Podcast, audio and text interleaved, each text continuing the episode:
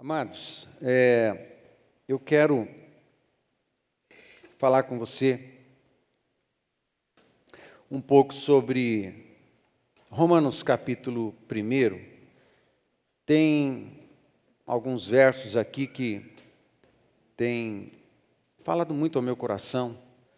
Na verdade, é, a carta aos Romanos está sendo a minha, a minha leitura de devocional além das devocionais do pão diário que a gente continua fazendo, fazendo é, em família, é, mas eu estou me debruçando sobre o livro de Romanos um pouco mais. Eu quero dizer para você algumas coisas a respeito do livro de Romanos. É a maior carta do apóstolo Paulo, mas é, junto com o livro de Gálatas, eles são da parte do apóstolo Paulo dois tratados a respeito do Evangelho. Alguns estudiosos dizem que Gálatas é o resumo de Romanos e, ao mesmo tempo, Romanos é a versão ampliada da carta aos Gálatas. Provavelmente foi escrita pelo apóstolo Paulo entre os anos 55 e 57, da cidade de Corinto, dentro da terceira viagem missionária. Você sabe que Paulo voltou, terminou a sua terceira viagem missionária em 58, quando ele retorna para Jerusalém, antes de subir a Antioquia. Toda vez ele fazia esse caminho, passava em Jerusalém, prestava conta aos apóstolos e depois subia para Antioquia novamente, que era o seu QG, junto com Barnabé. E ele fez isso na primeira viagem, na segunda viagem, na terceira viagem, quando ele para em Jerusalém, ele é preso. Preso é, pelo menos dois dias seguintes é, à chegada dele em Jerusalém. Ele é preso pelas autoridades, fica ah, ah, é, cativo ali é, pelas autoridades, depois é conduzido para Cesareia Marítima e fica preso em Cesareia Marítima durante, durante dois anos e depois é que ele é, segue caminho para Roma, é, lá pelo ano 60. Mas entre 55 e 57, Paulo em Corinto escreve a carta aos romanos. Ele não conhecia a igreja de Roma. Não foi ele que deu início à, à igreja de Roma. A igreja de Roma é resultado da, da evangelização que ficou, foi se espalhando, das perseguições, muitos cristãos foram para Roma, capital do, do Império Romano, né, a capital do Império, né, e, e, se estabeleceram ali. E uma grande igreja é, nasceu na cidade de Roma em função das diversas é, perseguições que aconteceram ali na, no Oriente, principalmente em Israel, ah, quando então os crentes chegaram lá e se organizaram ali na cidade de Roma. Agora, lendo a, a carta aos Romanos, por exemplo, John Stott, John Stott, ele foi o maior expositor bíblico do Novo Testamento no século XX. Ele escreveu muitos livros, ele fez voto de celibato, ele foi é, o capelão da rainha Elizabeth, ele tomava conta de praticamente toda, ah, todas as questões espirituais ali do reino, né? e ele foi considerado o maior expositor do Novo Testamento no século XX. Nós temos vários livros de John Stott, e de fato são pérolas, são preciosidades. John Stott, ele foi transformado lendo o livro de Romanos é, simplesmente lendo o livro de Romanos, ele foi tocado pelo Senhor e algo muito interessante escrito num dos livros, né, comentários de, de, a respeito do comentário de John Stott sobre Romanos, diz assim: palavras de John Stott, relação de amor e ódio com Romanos. Por causa dos prazerosos e dolorosos desafios pessoais do livro foi a exposição devastadora do pecado e da culpa universal do ser humano, que Paulo fez em Romanos 1, de 18 a 3, 20, que, se, que me resgatou, me resgatou daquele tipo de evangelismo superficial, preocupado apenas com as necessidades percebidas das pessoas. Reflexão do maior expositor bíblico do Novo Testamento do século XX.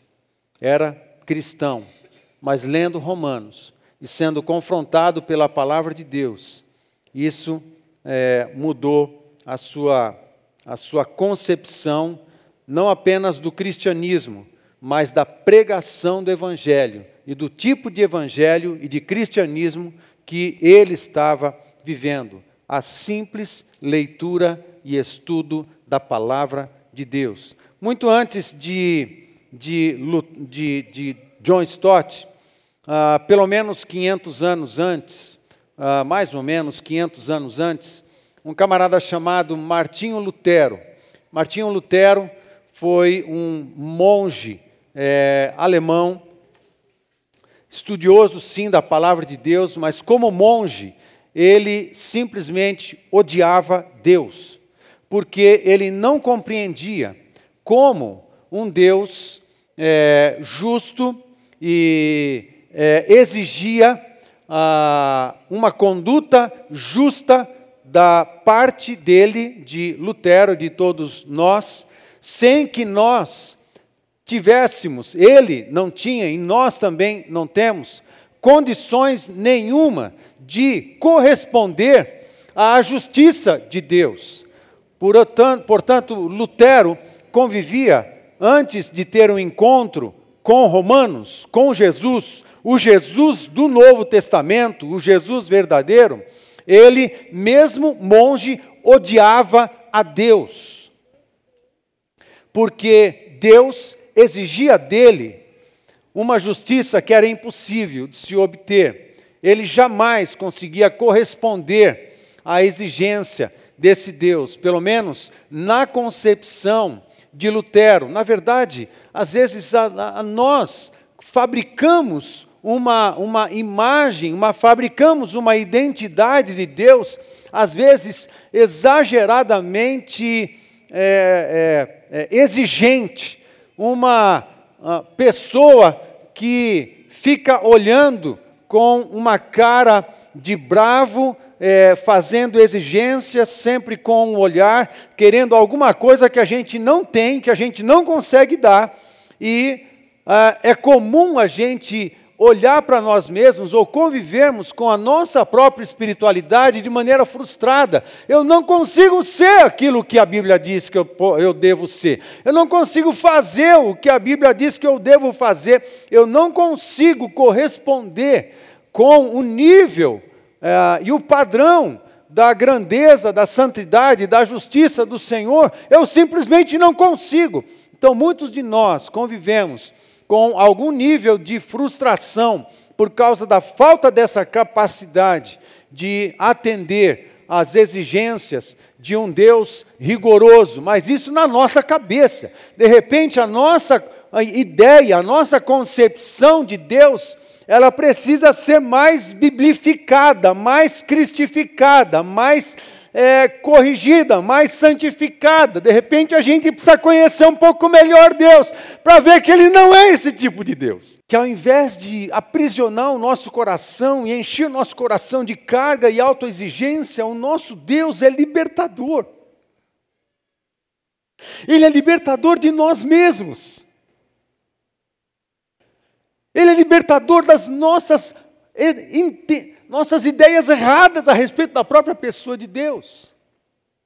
Parece que Lutero teve essa experiência e, no meio dessa experiência, ele escreveu um texto muito interessante que diz assim: Lutei diligentemente e ansiosamente para compreender a palavra de Paulo. A expressão a justiça de Deus atravancava o caminho pois eu a interpretava com o sentido daquela justiça por meio do qual Deus é justo e age justamente ao punir o injusto. Apesar de ser um monge impecável, eu me postava diante de Deus como pecador, portanto, não amava um Deus justo e raivoso. Antes, o odiava e contra ele murmurava.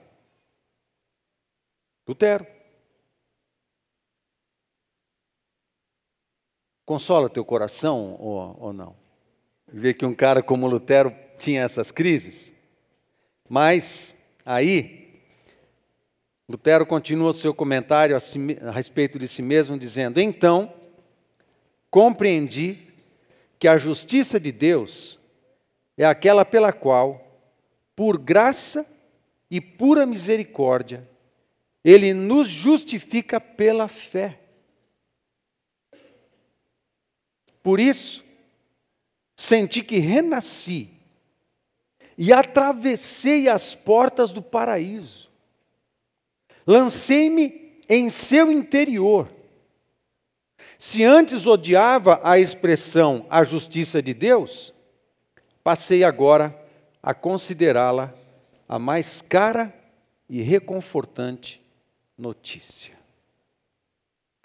Só porque entendeu corretamente sobre um Deus justo, mas justificador, que justifica pela fé, desde o início até o fim. Desde o início até o fim.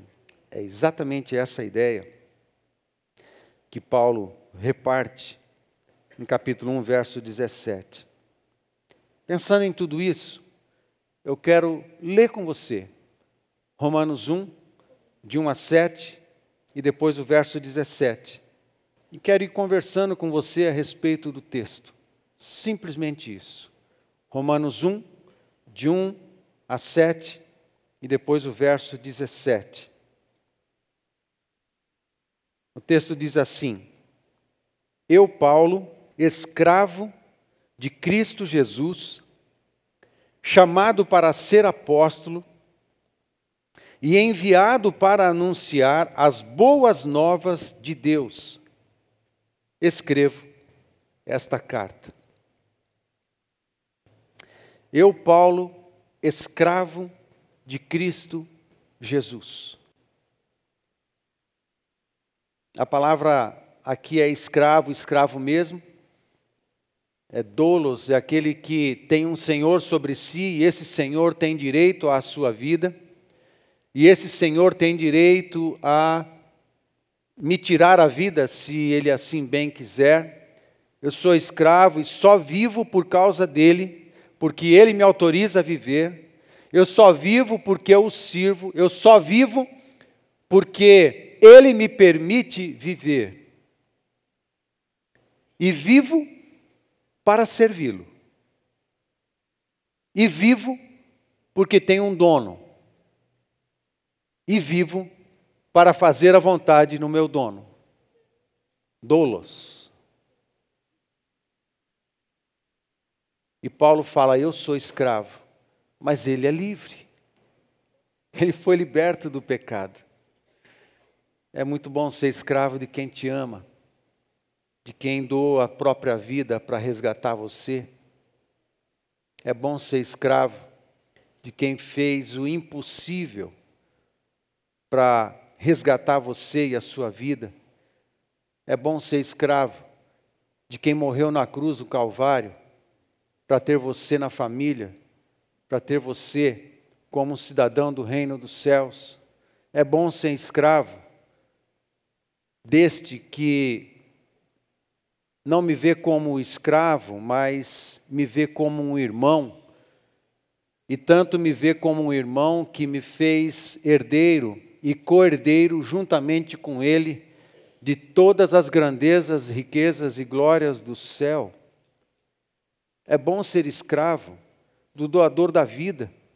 É bom ser escravo e me sujeitar completamente daquele que perdoa os meus pecados, daquele que me redime das maldades, daquele que me liberta das forças e dos poderes do mal e da maldade, daquele que me empodera para trabalhar, para lutar, para guerrear, para vencer e me diz que sou mais do que vencedor. É bom ser escravo de Deus, Porque servindo a Deus e se sujeitando a Deus é quando eu encontro a verdadeira liberdade, é quando eu experimento a verdadeira libertação. É bom ser escravo do amor. Agora, quem está ainda sujeito ao pecado, preso ao pecado, cometendo pecado, praticando pecado, o pecado se faz senhor. Não é bom ser escravo do pecado, porque o pecado é demônio. Ele vai arrancar a sua vida. Mas quando você é escravo da vida, é escravo de Jesus, Ele é que te dá vida, Ele é que te dá sentido. E Paulo declara na sua epístola, na sua carta, eu, Paulo, escravo. Eu fazia de cristãos escravos há anos atrás, mas hoje eu sou escravo, escravo do meu Senhor Jesus Cristo.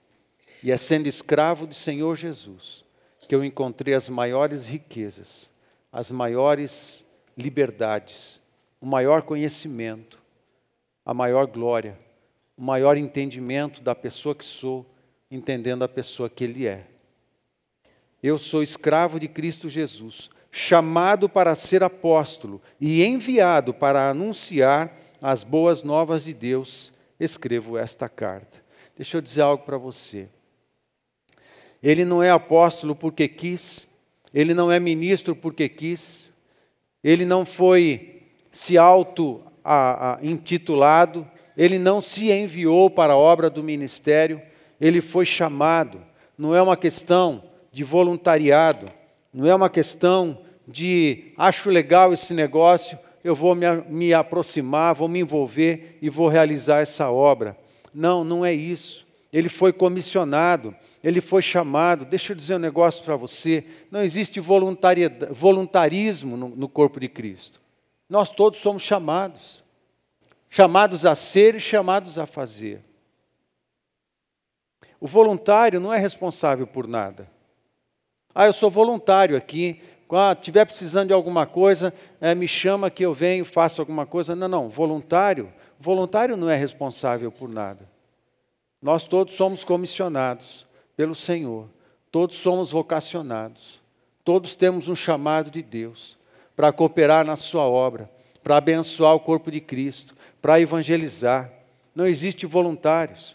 O que existe é gente que já entendeu o seu chamado e está se se oferecendo para cumprir apenas a sua vocação. Todos somos vocacionados. E não é opcional.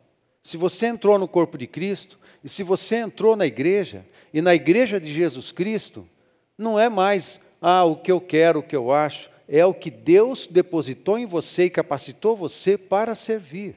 Então você vai servir, segundo aquilo que Deus já falou e já capacitou você para você servir a Ele servindo os irmãos. Não é opcional. Amém, queridos? Não é opcional. É a nossa vida, é a nossa essência. Isso é evangelho. Isso é cristianismo. E assim a gente se movimenta. E Paulo está falando de si. Eu tenho plena consciência. Traduzindo aqui o primeiro verso, eu tenho plena consciência de que do, da pessoa que Jesus fez de mim. Eu era um caçador de crente, agora eu estou sendo perseguido pelos judeus, pelos romanos, todos querem me matar, mas eu nunca me senti mais livre do que agora. Eu nunca, mais me, nunca me senti mais pleno do que agora. Eu nunca me senti mais completo do que agora, servindo a Jesus servindo às causas do Evangelho. Qual era a missão? Dar uma notícia. Que é que Paulo foi chamado a fazer? Anunciar uma notícia. Dar uma boa notícia. Mas o que, é isso? O que é esse evangelho, afinal de contas? Que notícia é essa? Sabe, é um milagre é um mistério. Que notícia é essa que pode transformar pessoas? Que notícia é essa que pode transformar uma vida? Que notícia é essa que pode transformar um casamento? Que notícia é essa que pode transformar o caráter de uma pessoa? Que notícia é essa que pode mudar o destino de uma pessoa?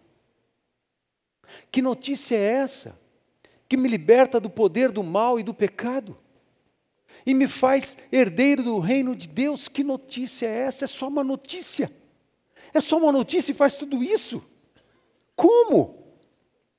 O Evangelho é um mistério.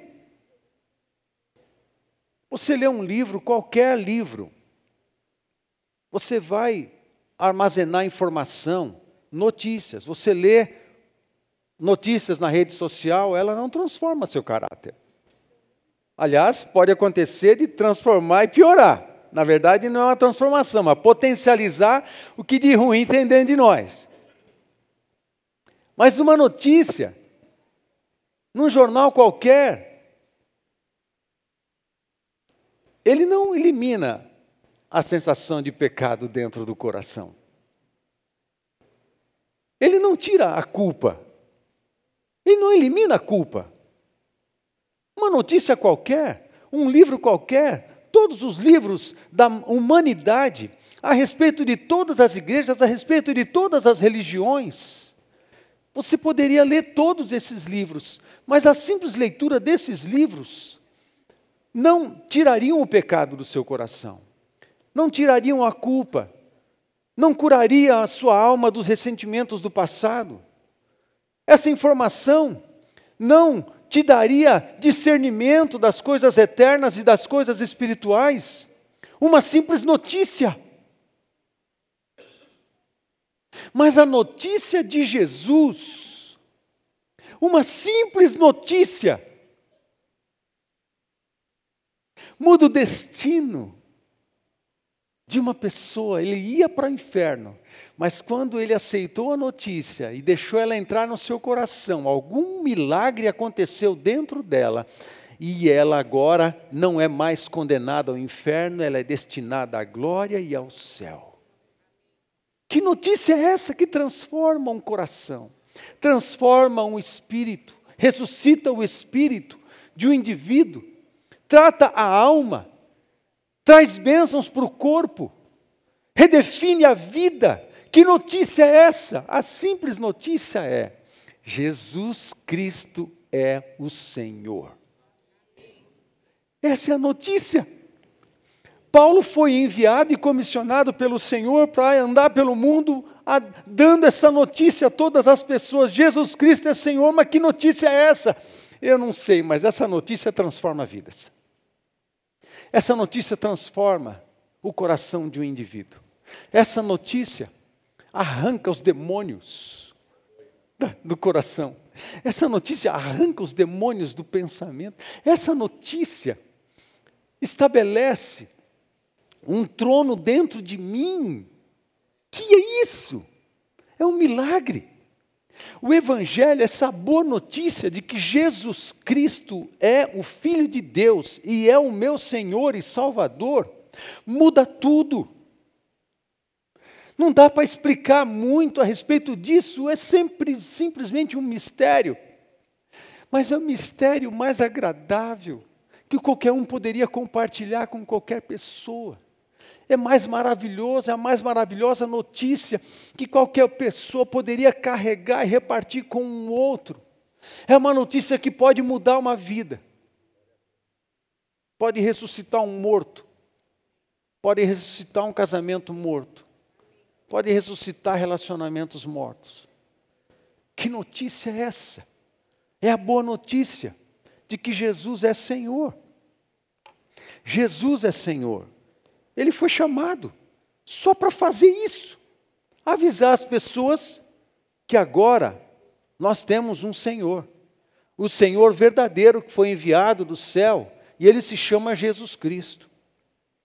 E essa notícia vem sendo ah, anunciada que seria aconteceria algo na história desde os antepassados. Verso 2 diz: Deus prometeu as boas novas muito tempo atrás nas Escrituras Sagradas, por meio de seus profetas. Elas se referem a seu filho. Ele está rasgando o verbo, ele está dizendo: olha, olha como as coisas são.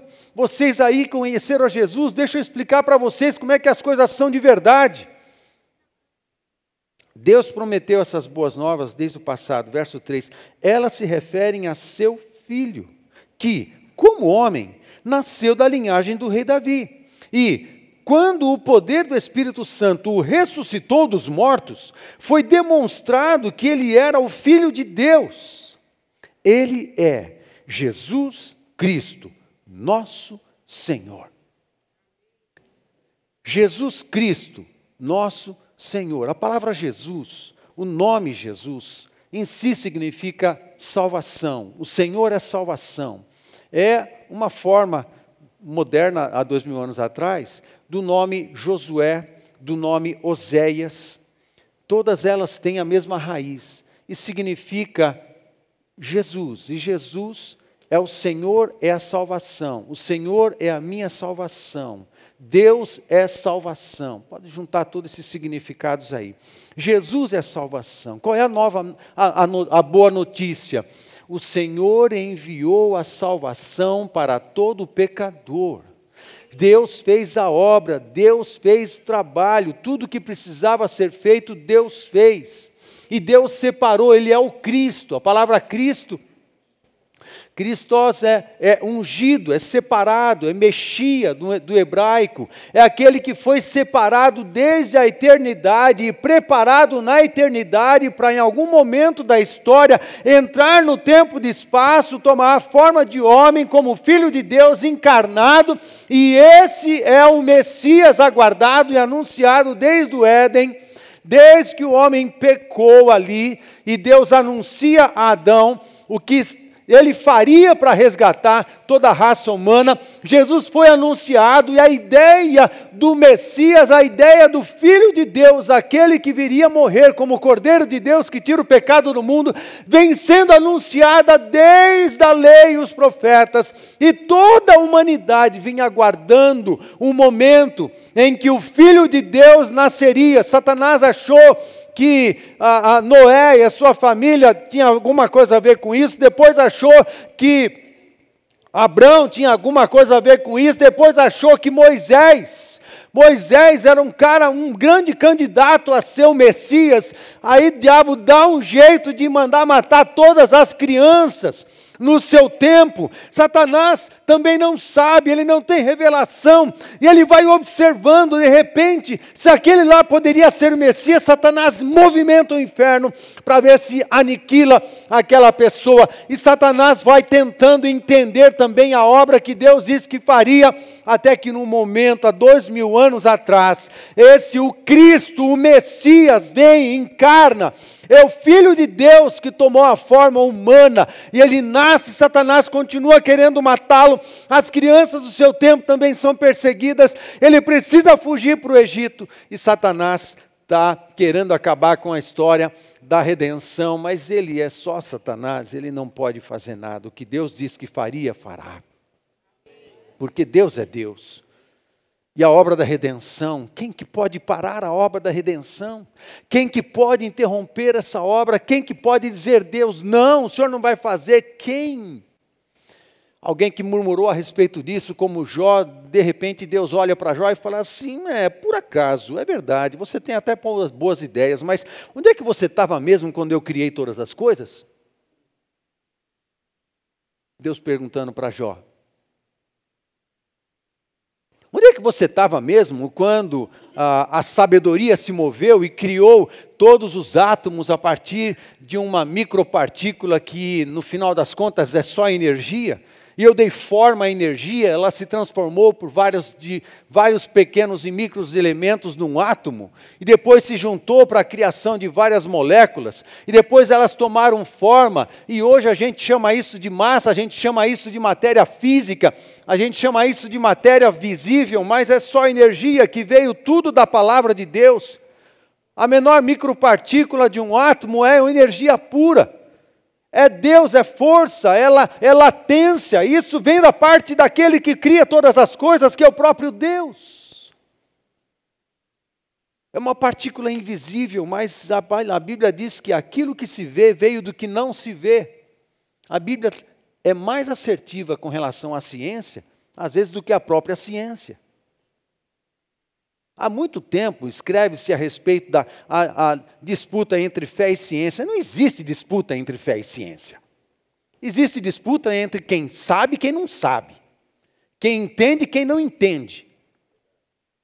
Porque não tem disputa. Deus não está disputando com, com o inferno, Jesus não está lutando com Satanás, não existe disputa entre fé e ciência. Se você discerne a Deus e as coisas criadas e a palavra de Deus todos os cientistas que entendem a fé e admitem Deus, chegam a um ponto da ciência que fala que isso aqui é milagre. Quem que inventou? Quem que fez a máquina do corpo humano funcionar como ele funciona? Não pode ser obra do acaso. Dizer que a complexidade da, do corpo humano é obra do acaso é uma burrice. É preciso muito, mas muito, mas entenda, muito, mas muito mesmo, muito mais fé.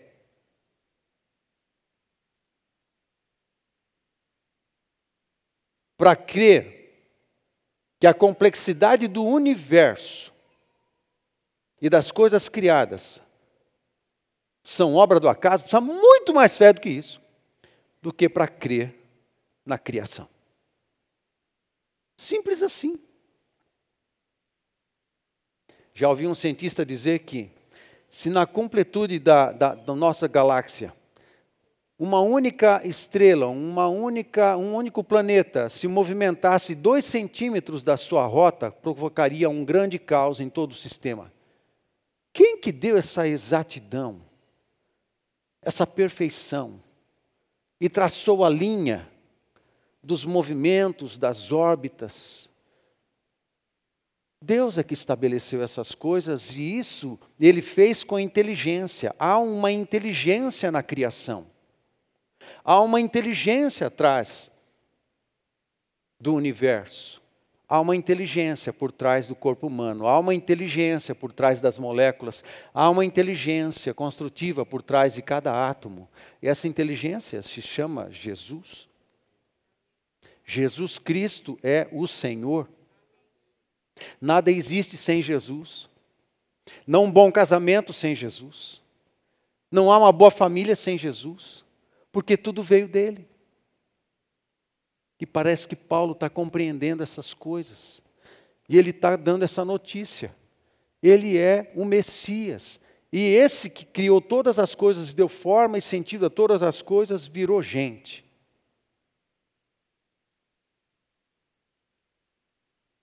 Se fez homem. A humanidade toda aguardava essa aparição do Filho de Deus, o resgatador e o redentor. E o nome dele é Jesus. Paulo está anunciando a maior notícia de todas. Mas não só, ele é o nosso Senhor. Ele não é apenas o Filho de Deus que encarnou, ele é Jesus, o Messias, o Cristo. Não, ele é o Senhor. Ele morreu na cruz do Calvário e ressuscitou. Ele matou a morte, ele pagou o preço do pecado e com a sua ressurreição, ele deu poder de vida àqueles que creem nele. Ele é o Senhor absoluto. Conforme Valnice Milhomem sempre diz, com direito duplo, por direito de criação e direito de redenção.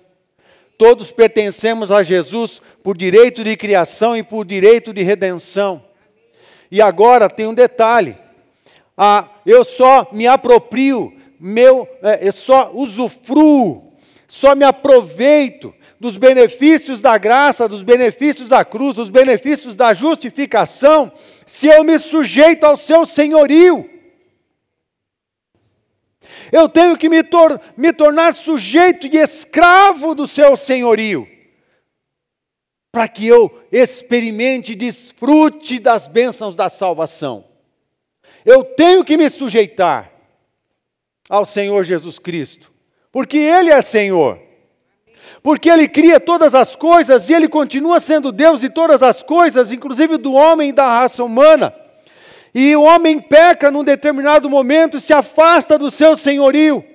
Mas não existe cura e restauração e missão fora do senhorio de Cristo. Aí o filho encarna, toma a forma humana e ele morre. O homem, quando peca, ele se afasta, ele morre, ele se afasta da presença de Deus. O pecado afastou o homem da presença de Deus e morreu. Agora Jesus vem e morre na cruz do Calvário, pagando o preço do pecado. E num exercício milagroso de fé, um mistério, a fé é um mistério, no exercício milagroso de fé, quando eu creio em Jesus Cristo, nessa boa notícia, eu morro com Ele na cruz do Calvário, e aqui eu morri para Deus e fiquei sujeito ao pecado, mas quando eu me encontro com Jesus na cruz do Calvário, eu morro para o pecado e sou reconciliado com Deus. E volto à condição em que fomos criados. Claro que a gente ainda vai precisar conviver com uma natureza decaída, a gente vai ter que administrar isso na vida.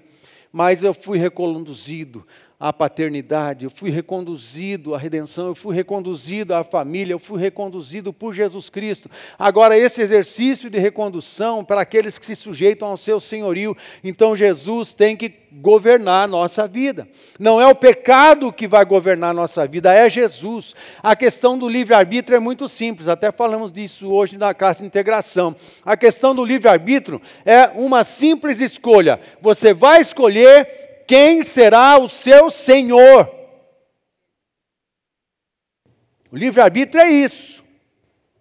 Não é o direito de fazer o que eu quiser na hora que eu quiser e não sofrer nenhuma consequência. Isso não é livre-arbítrio, biblicamente falando. Livre-arbítrio é o direito e a possibilidade de escolher quem será o seu Senhor, se Jesus será o seu Senhor ou se o pecado. Se eu me sujeito ao senhorio de Cristo, eu me beneficio das consequências dessa escolha. Agora, se a pessoa escolher pecado como Senhor, ela vai sofrer as consequências e não vai poder se livrar das consequências da sua escolha. Não se livra. Livre-arbítrio é isso. Escolhe quem é que manda na sua vida. Escolhe quem é o seu Senhor. Escolhe. É só isso. Livre-arbítrio é isso. E Paulo está levando tudo isso em conta quando ele usa a simples frase: a boa notícia de Deus é que Jesus, ele é, o Filho de Deus é Jesus. Jesus, o Cristo, o Senhor. Eles entendiam essa frase um pouquinho melhor do que a gente, porque ela significa tudo. Mas nós também estamos entendendo. Essa frase significa tudo. É uma notícia. Mas como assim? É só uma notícia? É só uma notícia. Que pode mudar o seu destino e a sua eternidade. Pode tirar você do governo do pecado e colocar debaixo do governo de Jesus Cristo. É uma notícia que pode trazer cura e restauração à sua vida pessoal, ao seu coração, à sua história, ao seu casamento, o seu presente, o seu futuro pode curar sua mentalidade, pode ensinar você a pensar como um filho do rei, como um filho do céu, como um filho do reino. É uma notícia que te coloca na condição de herdeiro da eternidade. E ainda assim é uma notícia. É uma notícia que você não precisa ficar preso ao pecado. Você não precisa ficar sujeito ao pecado. É só uma notícia.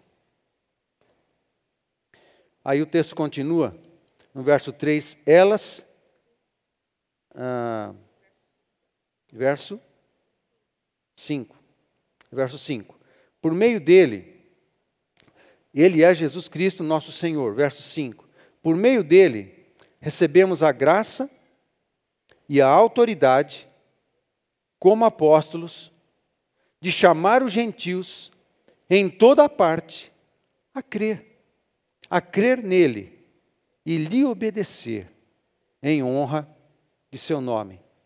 Eu preciso destacar algo no verso 5. Nós fomos chamados a crer nele e lhe obedecer.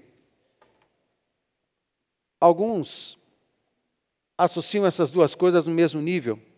O que é necessário para a salvação, é, fé e obediência, como se fossem duas coisas. Mas o texto bíblico, o texto original, a ideia mais precisa não é essa. É uma obediência proveniente da fé. Você crê. E essa fé te leva a desenvolver obediência. Você crê em Jesus, você se relaciona com Ele e você vai aprendendo a obedecer a partir da fé. Não é fé e obediência, é fé. É só crer. Quando Lutero entendeu isso, eu creio e sou justificado pela fé. Não é pela quantidade de acertos na minha conduta, é porque eu só acredito que o sangue derramado na cruz me justifica completamente. Do começo ao fim, desde o primeiro dia da minha conversão até o último, eu preciso acessar a cruz e ao poder redentivo da cruz e do seu sangue, e experimentando por fé, de fé em fé, de fé em fé, redenção, cada vez mais em novos níveis, de fé em fé, crescendo. E essa relação com Jesus, essa relação de fé, ela vai me levando a obediências. A obediência está associada à fé. Eu creio, eu creio em Cristo. Agora você sabe que a palavra pistes, que é fé, ou pistel, uma, nova, uma outra terminação, ela é um pouco mais, um pouco mais gorda do que acreditar simplesmente, porque pistes significa movimentar a sua vida na direção do que você crê não é estático, é dinâmico. Não é como quem está sentado contemplando alguma coisa e você diz, ah, eu acredito nisso que você está dizendo. Não, essa não é a fé para a salvação. Fé é eu vou movimentar a minha vida na direção daquilo que eu acredito. E me movimento na direção de Jesus. Fé implica em movimento. A fé não é a gente ficar parado na vida né, acreditando que tudo que Deus falou é verdade. Não. Fé não é isso. Fé cristã não é isso. A fé cristã é quando eu me movimento na relação com Jesus, eu me movimento na relação com a igreja, porque a igreja é o corpo de Cristo, uma relação com Jesus. Ter uma relação com a igreja também é uma relação com Jesus. Amém, queridos? Ter uma relação com a igreja também. Não existe alguém que tenha um bom relacionamento com Jesus sem ter um bom relacionamento com a igreja. Porque Deus inventou outra organização. A igreja é a única organização na terra que é chamada de o corpo de Cristo. Então, a gente vai se movimentando. A gente se movimenta na direção do estudo da palavra de Deus e de entender a obra da cruz de entender o que é que Jesus fez a nosso favor.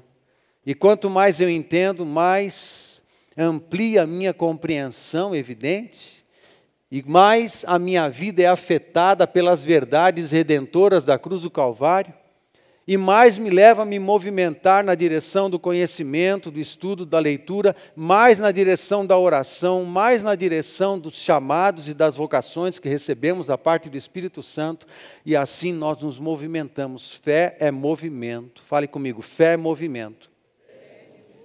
Amém, queridos? Essa é a fé. A obediência é decorrência da fé, de uma fé movimentada, de uma fé de movimento, uma fé que é dinâmico, uma fé que faz a gente se deslocar e caminhar. O texto segue. E vocês estão entre esses gentios chamados para pertencer a Jesus, pertencer a Jesus, não aceitar a Jesus, não concordar com Jesus simplesmente, pertencer. Amém?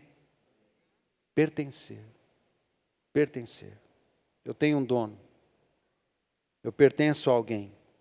E tenho que ajustar minha vida a esse Senhor. Escrevo a todos vocês que estão em Roma, amados por Deus e chamados para ser seu povo santo. Chamados para ser seu povo santo. Que Deus, nosso Pai, e o Senhor Jesus Cristo lhes deem graça e paz. Quando a gente chega no verso 17, o texto diz assim: As boas novas revelam como Deus nos declara justos diante dele. O que, do começo ao fim, é algo que se dá pela fé. Como dizem as Escrituras, o justo viverá pela fé. Amado, sabe qual é a, uma das boas notícias da cruz do Calvário para nós? Vocês estão comigo? Estão comigo? Uma das boas notícias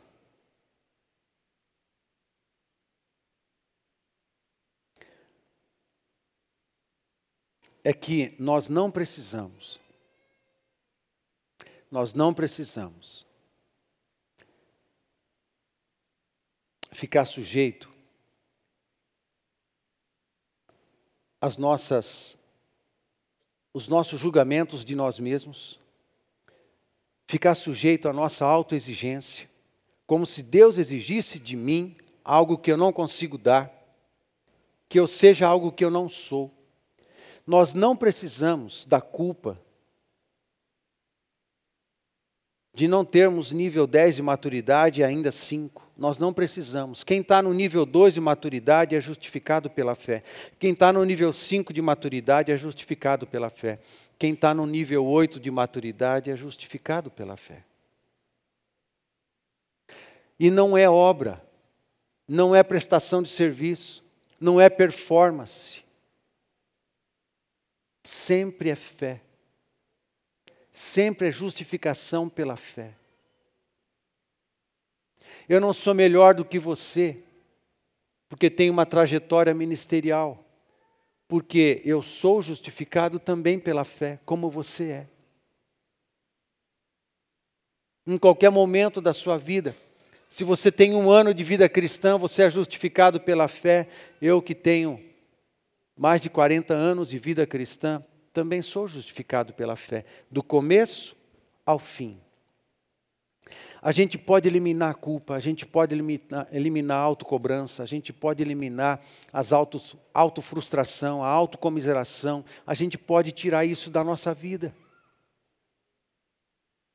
A gente não precisa se cobrar demais, a gente não precisa se autopunir, se autossabotar emocionalmente porque nós somos justificados pela fé do começo ao fim. Se você não consegue ser o melhor marido, senta diante da esposa, só pede perdão e fala assim: Eu vou orar, porque pela fé Jesus vai tratar a minha vida e meu coração. Esse evangelho transformador vai me ajudar a crescer e amadurecer. Ainda assim é pela fé.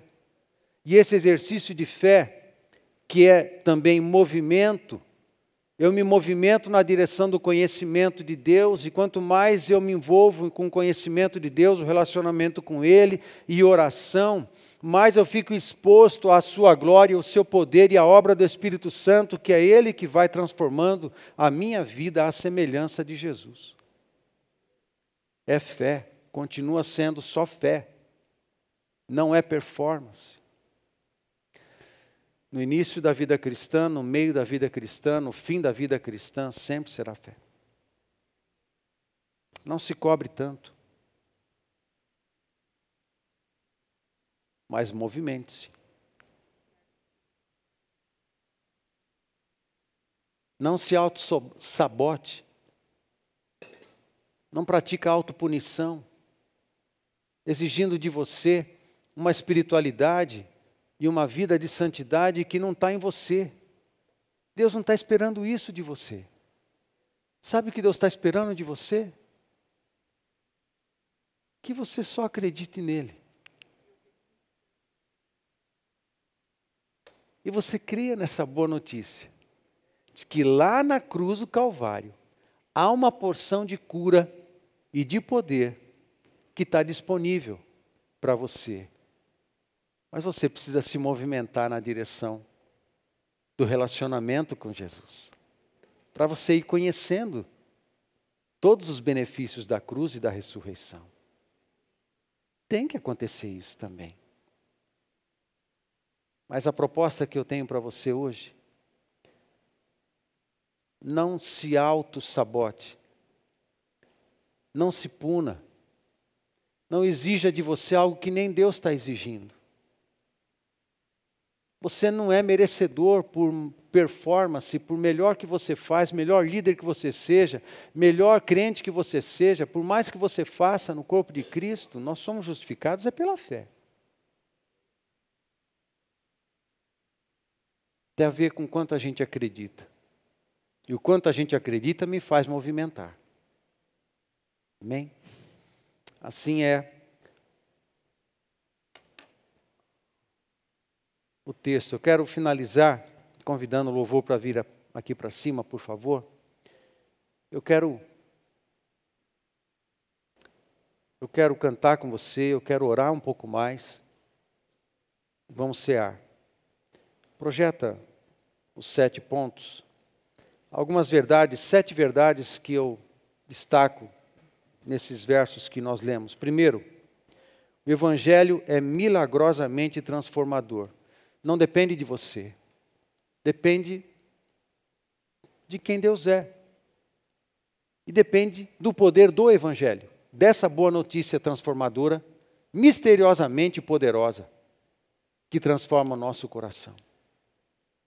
Dois, para desfrutar dos benefícios da cruz, é preciso descobri-los na palavra, orar e crer. Três, a obediência é fruto de nossa fé. Se você se sente não muito obediente, reavalia que Deus que você está crendo. Talvez possa ser o Deus de Lutero antes da conversão. O Deus de Calvino, ele também foi outro que foi confrontado com o estudo de Romanos. Ou John Stott. Ou Agostinho de Hipona, o Santo Agostinho, do século V. Ele foi outro na história que foi transformado na leitura do livro de Romanos. Quatro, temos e obedecemos por amor. 5. Não amamos um Deus irado, mal-humorado, punitivo ou injustamente exigente. 6. Amamos porque fomos justificados por fé, do começo ao fim. 7. Quanto mais conhecemos, mais desfrutamos, mais amamos, mais cremos mais servimos e adoramos ao nosso Senhor Jesus Cristo. Tem alguém aqui que nunca declarou Jesus como seu Senhor pessoal e gostaria de fazê-lo agora? Levanta sua mão se tem. É simples a escolha. Quem será o seu Senhor? Ou Jesus, que pode te perdoar e te dar vida, ou o pecado, que vai matar você e vai te levar para o inferno. Ou Jesus, que vai te resgatar e te fazer herdeiro do reino dos céus, ou continuar no pecado, para a condenação eterna. Simples assim.